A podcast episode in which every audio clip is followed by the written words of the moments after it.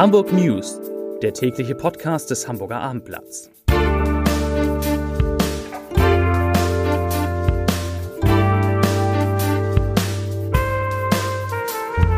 Moin, mein Name ist Lars Heider und heute geht es um Geld, das der Hamburger SV an seine Fans zurückzahlt.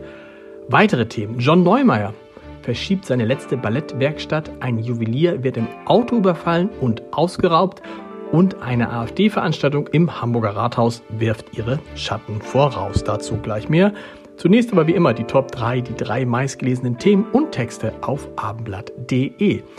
Auf Platz 3 A7 schon wieder für 57 Stunden gesperrt. Auf Platz 2 Bahnstreik trifft Lufthansa Technik hart und auf Platz 1 Knall und Druckwelle wahrscheinlich Bombe soll gesprengt werden. Das sind, das waren die Top 3 auf abendblatt.de. Hamburgs Bürgermeister Peter Tschentscher, gestern noch bei Markus Lanz zu Gast, hat vor der Bürgerschaft eindringlich für eine Zustimmung zum umstrittenen Einstieg der Großreederei MSC beim städtischen Hafenlogistiker Hala geworben.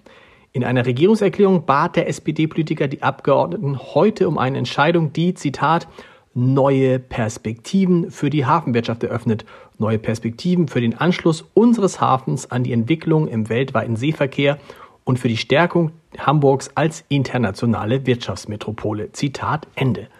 Die aktuellen Zahlen zum Umschlag im Hafen unterstrichen die Dringlichkeit einer solchen Entscheidung, so Peter Tschentscher. Erst gestern hatte Hamburg Hafen Marketing für das vergangene Jahr einen Umschlagrückgang zum Vorjahr um 4,7 Prozent auf 114,3 Millionen Tonnen Seegüter verkündet. Das war der niedrigste Wert seit 2009. Zwei Rucksäcke nach A-Blatt-Informationen gefüllt mit Schmuck im Wert von mindestens 100.000 Euro haben bisher unbekannte Räuber in Hamburg erbeutet. Sie überfielen einen Schmuckhändler, 21 Jahre alt, der am Niendorfer Kirchenweg, schräg gegenüber der St. Ansgar Kirche, in einem geparkten Auto saß. Kurz bevor die beiden Täter zuschlugen, hatte der 39 Jahre alte Kollege des jungen Mannes den weißen Toyota verlassen, um einen Kundentermin wahrzunehmen. Einer der beiden Räuber bedrohte nach Erkenntnissen des Eimsbütteler Raubdezernates den wartenden Mann mit einer Schusswaffe, während sein Komplize die Rucksäcke aus dem Kofferraum nahm. Dann flüchteten die Täter in Richtung Friedrich-Ebert-Straße. Anlässlich einer AfD-Veranstaltung im Hamburger Rathaus, bei der auch der umstrittene Anwalt Ulrich Vosgerau zu Gast sein wird, hat die interventionistische Linke auch nicht ganz unumstritten, zum Protest aufgerufen. Die Organisation teilte mit, dass, dass ab 18 Uhr morgen mehrere antifaschistische Gruppen an der Aktion teilnehmen wollen. Geplant ist, dass der Jurist Vosgerau im Rathaus über das Geheimtreffen in Potsdam berichtet, das in den vergangenen Wochen für ein gewaltiges Echo und eine enorme Protestbewegung gesorgt hat. Er, Vosgerau, war einer der Teilnehmer dieser Zusammenkunft, deren Vorhaben vom Recherchenetzwerk Korrektiv unter dem Titel Geheimplan gegen Deutschland aufgedeckt worden waren. Das große John Neumer Finale rückt immer näher. Gerade erst feierte der scheide Intendant des Hamburger Balletts seinen 85. Geburtstag, natürlich bei einer Wiederaufnahmepremiere in der Hamburgischen Staatsoper. Nun verkündet das Hamburg Ballett eine Terminänderung. Neumeyers letzte Ballettwerkstatt als Intendant, ursprünglich eingesetzt für den 5. Mai, wird verschoben.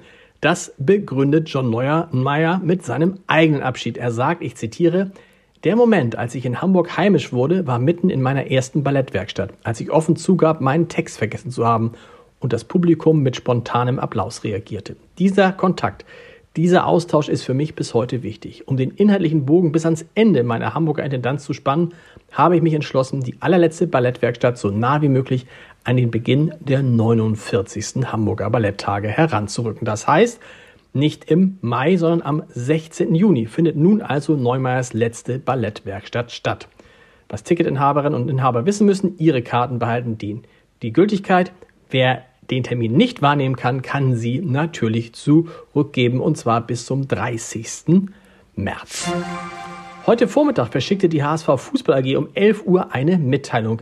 Bekanntmachung einer Teilrückzahlung der HSV-Depotanleihe 2019-26 lautet der etwas sperrige Titel des Dokuments, das dem Abendblatt vorliegt. Wie daraus hervorgeht, werden zum 1. März weitere 25 Prozent der 2019 getätigten Fan-Anleihe zurückgezahlt. Zur Erinnerung, Vor fünf Jahren hatte sich die HSV Fußball AG 17,5 Millionen Euro von ihren Anhängern geliehen. Für einen Mindestnennbetrag von 100 Euro konnten Fans der ausgegliederten Profifußballabteilung mit einer jährlichen Verzinsung von 6% zu kurzfristiger Liquidität verhelfen, nämlich der ausgegliederten Fußballabteilung. Bis zum 1. März 2026 soll das Geld vollständig zurückgezahlt werden. Zum Podcast-Tipp des Tages. Susanne Bayer ist Autorin der Chefredaktion beim Spiegel und sorgt dort regelmäßig mit ihren klugen Kolumnen für Aufsehen. Um eine geht es auch in dieser Folge des Scholz-Updates. Aber natürlich erstmal wird die Frage geklärt, warum Frankreichs Präsident Emmanuel Macron in dieser Woche den Einsatz von westlichen Bodentruppen in der Ukraine nicht ausgeschlossen hat. Dazu sagt Susanne Bayer, ich zitiere, Macron ist ein glänzender Rhetoriker. Wir wissen aber auch, dass Frankreich im Vergleich zu anderen Staaten, gerade im Vergleich zu Deutschland, sich gar nicht so stark im Ukraine-Krieg engagiert. Das sagt Susanne Bayer und weiter. Manchmal stehen Macrons große Töne im Blick auf Europa gegen die Tatsachen. In Deutschland ist das oft umgekehrt. Zitat Ende. Den kompletten Podcast, das komplette Gespräch hören Sie unter www.abendblatt.de slash podcast und wir hören uns morgen wieder mit den Hamburg News um 17 Uhr. Bis dahin. Tschüss.